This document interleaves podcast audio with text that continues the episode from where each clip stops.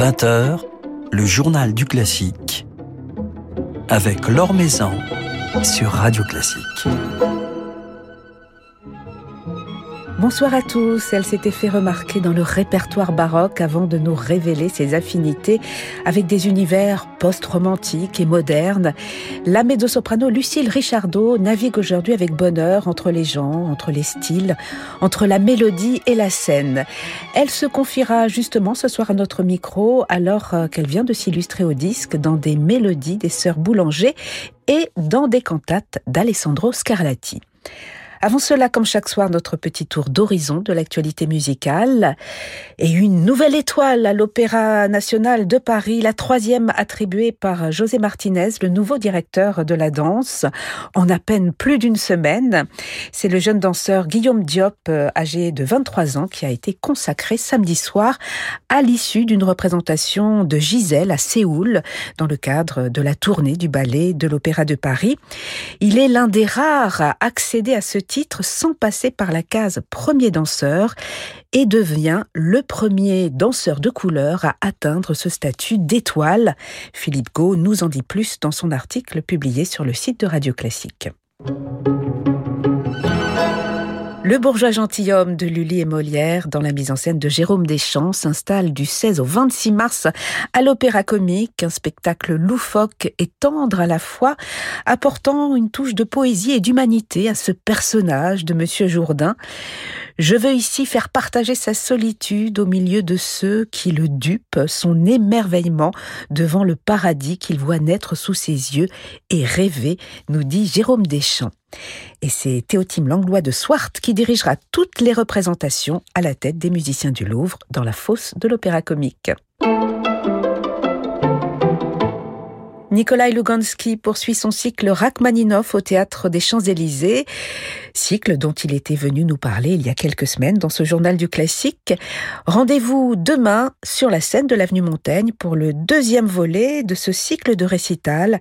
Il jouera les préludes opus 23, les variations sur un thème de Corelli et les études tableau opus 39 dont il vient de nous offrir une nouvelle et merveilleuse lecture au disque.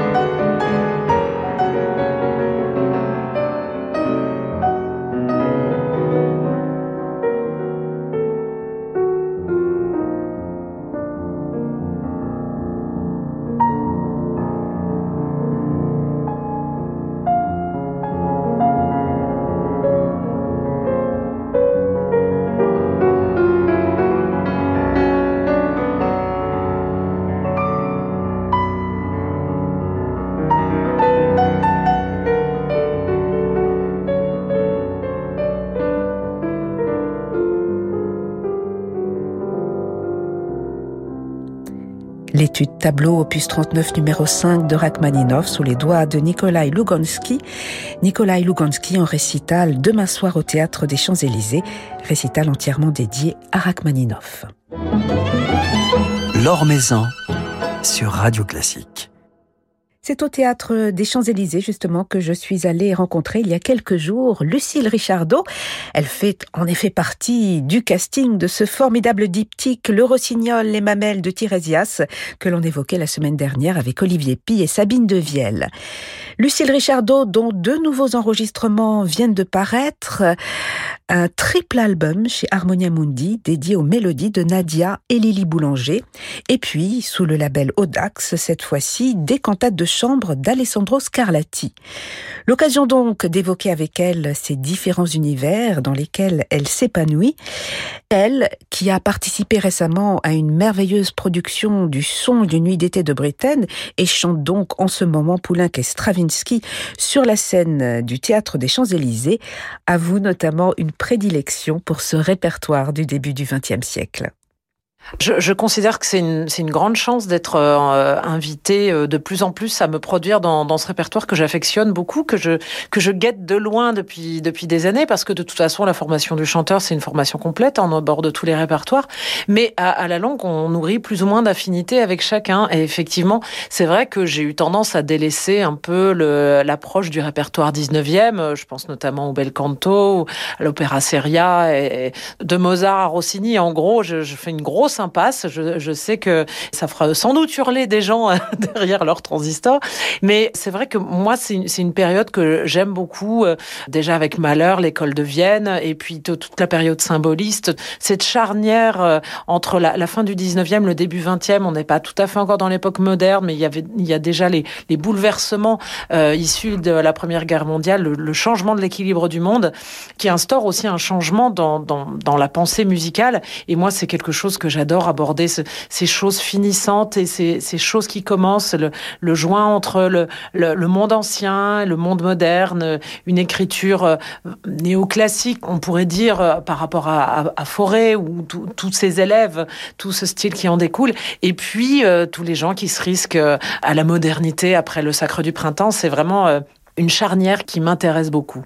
Alors ici au théâtre des Champs-Élysées, vous chantez euh, Poulenc et Stravinsky, euh, ce diptyque avec les mamelles de Tirésias et Rossignol. Donc vous êtes à la fois la mort dans Stravinsky et une marchande de journaux dans Poulenc. Comment passe-t-on de, l'un à l'autre et comment unifie-t-on ces, deux personnages? Alors ces deux personnages, on a trouvé la solution euh, grâce à Olivier Pi, euh, au metteur en scène, Pierre-André aussi qui, qui, travaille avec lui, Pierre-André Weitz. En fait, je, moi je suis une des rares qui n'est pas trop de changement de costume dans cette soirée.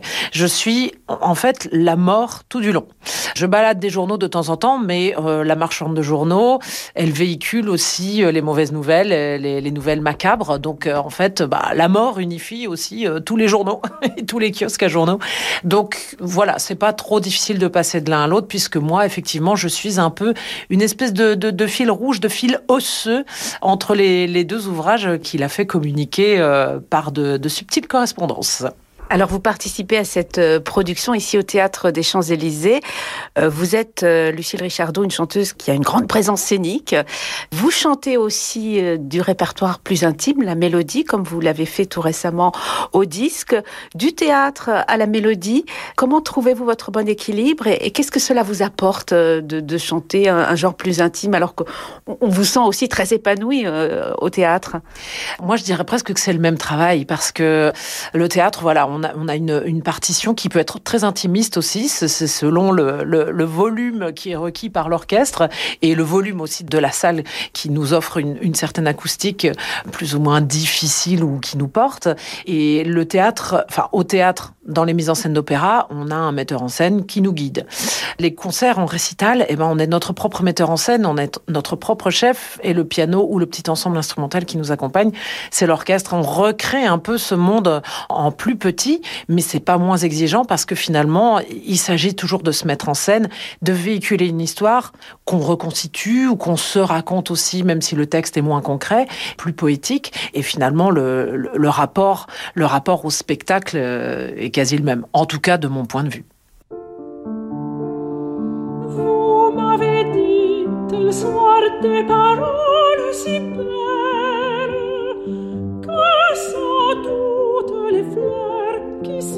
vers nous.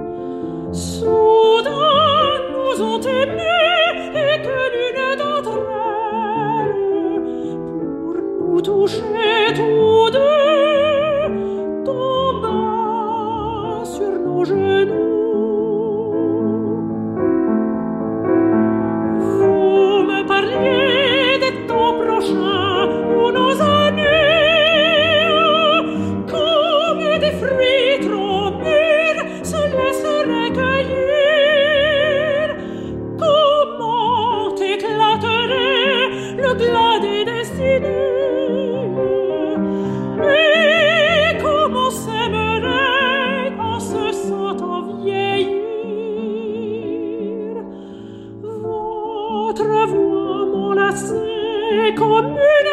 veneto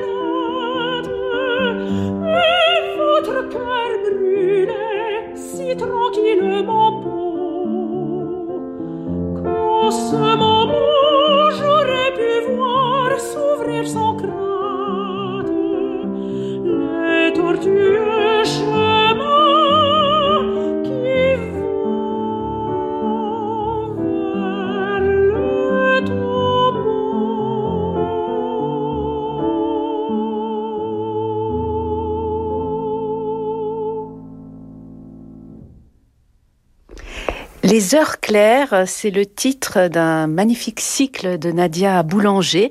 C'est aussi le titre euh, de votre triple album qui est sorti chez Harmonia Mundi, Lucille Richardot, en compagnie de la pianiste Anne de Fornel et avec euh, d'autres chanteurs à, vos côtés, Stéphane de Gour, Raquel Camarenia, entre autres.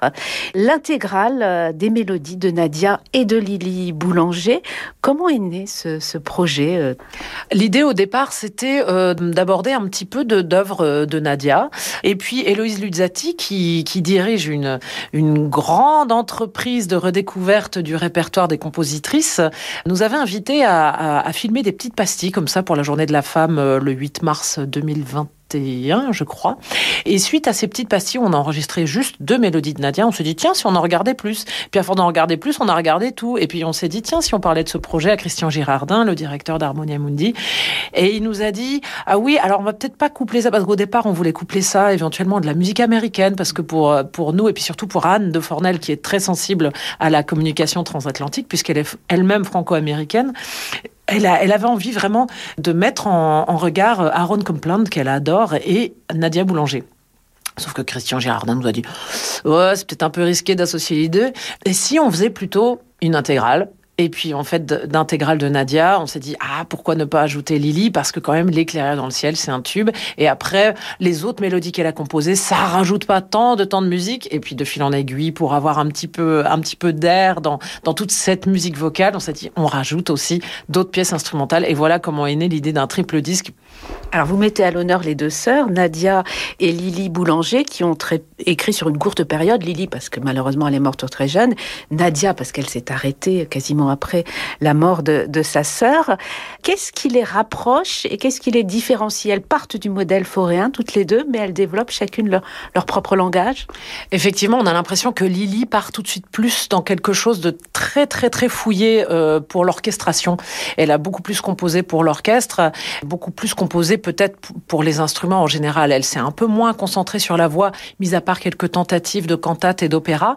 Et là, on voit que c'est comme si l'éclaireur dans le ciel, ça lui avait pris toute son énergie et que aussi pressée par l'urgence d'écrire absolument pour tout ce qu'elle avait envie de faire, toutes les combinaisons qu'elle imaginait, avant de mourir, puisqu'elle se savait, euh, elle, se savait condamnée quand même, la pauvre. Elle s'est peut-être concentrée sur euh, des, choses au détriment d'autres. Si elle avait vécu plus longtemps, évidemment, on aurait eu beaucoup plus de mélodies. Et on sent que Lily, euh, même en écrivant pour le piano, a déjà une imagination, une préfiguration de ce qu'elle pourrait orchestrer au-delà de, du simple accompagnement pour le piano. Donc c'est quelque chose de très complexe. Pour la voix, c'est déjà une écriture carrément moderne avec des, audaces dans harmonie, des changements de d'armature en plein milieu de, en plein milieu de la mélodie. C'est vraiment très difficile à, lire pour la première fois. Alors que j'aurais tendance à dire que Nadia, c'est plus évident au premier déchiffrage de pas se planter. Voilà. Euh, Nadia, elle est plus dans la tradition des anciens, de, ses professeurs, de ses mentors, mis à part les heures claires qui sont aussi très difficiles à, à appréhender pour la première fois parce que tout de suite, on sent un langage un petit peu plus vingtième que euh, ces autres mélodies plus isolées. Elle n'a pas écrit beaucoup de cycles. Non, non, c'est le seul cycle qu'elle ait composé, Les Heures Claires. Donc, c'est huit mélodies qu'elle a composées à quatre mains, si j'ose dire, avec son, son mentor, son compagnon de l'époque. Hein. Elle passe toujours pour une demoiselle, mais elle a connu quand même l'amour euh, en la personne de Raoul Pugnot, qui est décédé même avant le début de, de la Première Guerre mondiale en janvier 1914. Donc, ils ont eu le temps de composer cela ensemble je ne sais pas qui a fait les premières ébauches et qui a achevé le travail. Ce Raoul Pugnot l'attirait vers au-delà, euh, vers un au-delà de ce qui lui venait peut-être spontanément. Ça l'enrichissait énormément. Et quand vous chantez euh, Lily Boulanger, alors vous chantez peu de mélodies de, Lily Boulanger, puisque c'est Raquel Camarigna qui chante euh, une grande partie des, mélodies dans, cet album. Mais quand vous chantez euh, Lily Boulanger, Lucille Richardot, est-ce que vous pensez à la mort? Est-ce que vous pensez à la maladie? Est-ce que vous pensez à la douleur? Puisque elle, est morte très jeune, mais elle a été malade pendant une grande partie de sa vie finalement. Ah ouais, elle avait, ce qu'on appelait, je crois à l'époque, une, tuberculose intestinale. Donc c'est quelque chose qui quand même lui plombait l'existence depuis des années. Elle avait eu plusieurs interventions euh, chirurgicales. Et, c'est vrai que peut-être cette... Euh, je sais pas si vraiment ça se ressent dans ce qu'elle a composé, mais on sent qu'il y a une urgence de vivre surtout. Elle a choisi effectivement un texte qui est particulièrement morbide à mettre en musique, dans l'immense tristesse qui est très très très plombée. Sinon, autrement, moi je, trouve que tout ce qu'elle a écrit, c'est très, euh, c'est très mélancolique dans le sens où c'est ni joyeux ni triste. C'est ça, ça brasse plein de sentiments très contrastés, très mélangés et, surtout euh, un, grand amour de la vie, hein, une, grande, une grande soif de vivre et surtout pour quelqu'un qui n'a pas eu le temps de beaucoup vivre à fond non plus, une grande sensualité. C'est particulièrement flagrant dans le retour qui figure le retour d'Ulysse à Ithaque. Il a un, un balancement, un chaloupé très maritime, mais aussi très sensuel. Et c'est quand même extraordinaire pour une jeune fille qui sera restée sans doute jeune fille toute sa vie jusqu'à sa mort à 25 ans.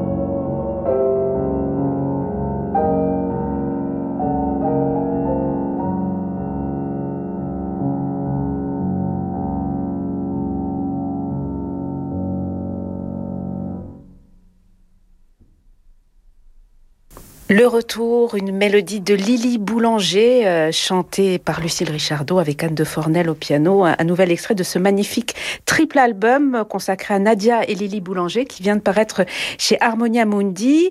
Vous chanterez, Lucille Richardot, Nadia et Lily Boulanger, le 20 mars à l'amphithéâtre de la Cité de la Musique.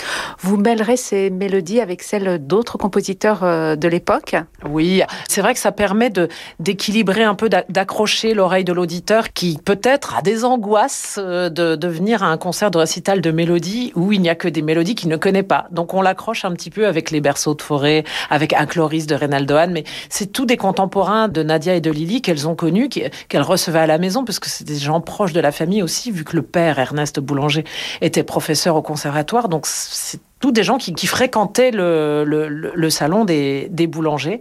Et puis, on a euh, invité euh, des compositeurs à reprendre euh, certains textes mis en musique par Nadia et Lily. Anne avait proposé notamment à Fabien Touchard de choisir quelques textes et il a choisi Le ciel en nuit s'est déplié, donc l'un des premiers du cycle des heures claires, donc un, sur un poème de Francis Jam. Du coup, on, on aura aussi ce petit éclairage contemporain, vu que Nadia Boulanger était très tournée vers ses contemporains, pas seulement vers vers la musique ancienne, ce qui nous fait un petit point commun quand même. Elle adorait Monteverdi, Bach et compagnie. Et puis, elle était tournée vers la création contemporaine. Elle en a dirigé elle-même aussi. Et puis, elle a, formé tellement de gens, interprètes et compositeurs aussi, que c'était indispensable pour nous de mêler euh, son œuvre à de la création. Donc, on a commandé à Fabien Touchard, mais aussi à Yves Balmer, que là, on créera son œuvre plutôt au mois de juin lors d'un concert à Royaumont. Voilà, donc rendez-vous le 20 mars à la Cité de la Musique pour euh, ce programme autour des Sœurs Boulanger. Vous parliez d'un point commun avec Nadia Boulanger, c'est votre intérêt, Lucille Richardot, votre passion aussi pour la, musique baroque, la musique ancienne. En témoigne un autre euh, album sorti euh, sous le label Audax, consacré aux, cantates de chambre d'Alessandro Scarlatti. Donc vous êtes en compagnie du claveciniste Philippe Grisvar. Qu'est-ce que ça change pour une chanteuse par rapport à la, à la projection, par rapport à l'articulation, de, de chanter avec un clavecin? Par rapport au piano Alors, au risque de surprendre certains, ça change pas grand-chose au niveau de la projection parce que l'énergie d'un clavecin est quasiment euh, comparable à, celle d'un piano. Ça demande autant d'investissement vocal. C'est pas une voix plus petite, c'est pas un volume sonore moindre. Euh, c'est juste une ambiance plus feutrée et puis surtout c'est un diapason différent. Là, on est quasiment euh, un ton en dessous de ce qu'on fait avec Boulanger puisque le piano il est à 440, 442 et là sur ce programme-là, on a pris le diapason romain donc à Rome, euh, autour de 1700, euh, eh ben c'était euh, c'était 392 le diapason. Donc c'est très pratique. Et alors, ces, ces, cantates de chambre, comment en décririez-vous l'esprit? Sont des œuvres de caractère plutôt pastoral Sont des, des, des mini-opéras avec un seul personnage? Alors, en fait, non, c'est plutôt des, des, œuvres à part entière, pas forcément un mini-opéra parce que ça, ça raconte pas forcément une histoire, c'est plutôt des vues de l'esprit, des déplorations, des constats. C'est vraiment un poème mis en musique et qui se tient tout seul dans la durée d'une cantate. C'est-à-dire la cantate, elle peut aller de 6 minutes à, à 18 minutes. On est au-delà de, l'exercice euh, du récital d'air d'opéra où on prend les extraits isolément d'une plus grande histoire avec beaucoup plus d'enjeux. Là, le seul enjeu, c'est plusieurs personnages interprétés par un seul chanteur qui est euh, narrateur, acteur et qui est tour à tour l'homme, la femme, le commentateur extérieur qui se moque. Donc là, on est plus proche, par exemple, d'un combat de Tancred et Chlorinde de Monteverdi, où c'est le testo qui a le, plus grand rôle. Quoi. La plupart du temps, euh, on a plutôt un narrateur qui, peint le paysage, qui décrit la scène, qui décrit, euh, qui décrit le tourment amoureux. La pastorale, c'est vraiment le genre par excellence pour la cantate, parce que on peut faire vraiment tenir très très peu d'événements euh, dans, dans, dans ce temps très court et raconter déjà quelque chose de, de très essentiel malgré tout. Et à base de bergers, de bergères et de petits paysages euh, comme ça, végétal, oniriques, sympathiques. Il n'y a, pas beaucoup d'enjeux, mais il y a beaucoup d'esprit. Voilà donc le répertoire baroque que vous chantez ici avec ces cantates euh, de Scarlatti, euh, la musique du XXe siècle avec les sœurs Boulanger, avec Stravinsky, avec Poulenc. Vous arrivez à trouver aujourd'hui, Lucille Richardot, un bon équilibre à travers tous ces répertoires dont vous avez besoin, avec lesquels vous vous épanouissez? Oui, oui, oui. Je pense que là, euh, là, on, touche un, un, une, belle harmonie, mais euh, des fois, c'est vrai que on, a du mal à, retrouver le nord parce que c'est, quand même euh, tous azimuts et moi, j'ai surtout besoin au niveau de l'équilibre du concert du concert comme du spectacle scénique. Moi, pour moi, c'est l'un ne va pas sans l'autre et c'est le meilleur équilibre d'avoir des petits concerts qui jalonnent chaque semaine, chaque mois, plutôt que de, de partir comme beaucoup de chanteurs font, mais ils en sont très heureux aussi. Mais moi, c'est pas mon, mon, mode de fonctionnement. Partir deux mois euh, dans une ville pour faire un opéra et puis rebouger à une autre ville pour faire un autre opéra et ne faire que les répétitions de cet opéra pendant un mois, un mois et demi, je sais pas comment ils font. Moi, j'ai besoin de me nourrir beaucoup plus, de changer d'équipe. On est intermittent, donc, on n'est pas marié à une équipe ou, un, ou une salle. Et moi, j'aime bien changer de, de collègues, changer de, de matière, de, de matière première de travail, et puis changer d'époque, puis les, les géométries différentes. Chanter avec un ensemble de dix personnes, euh, chanter juste comme ça en duo, en, en, en petite géométrie intime, c'est mon équilibre, tout, sur tous ces plans, l'espace, le temps.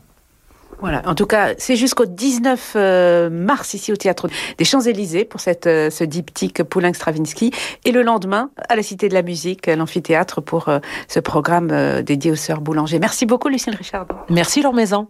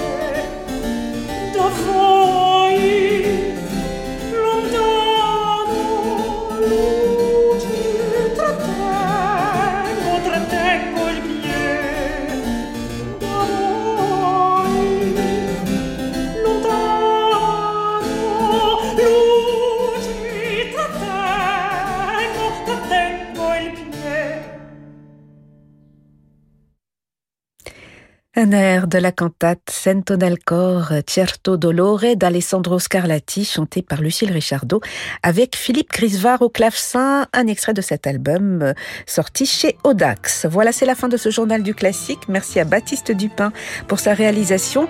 Demain, nous serons en compagnie de la violoniste Manon Gali et du pianiste Jorge González Boirassan. Très belle soirée à l'écoute de Radio Classique, une soirée qui se poursuit en musique avec Francis Drezel.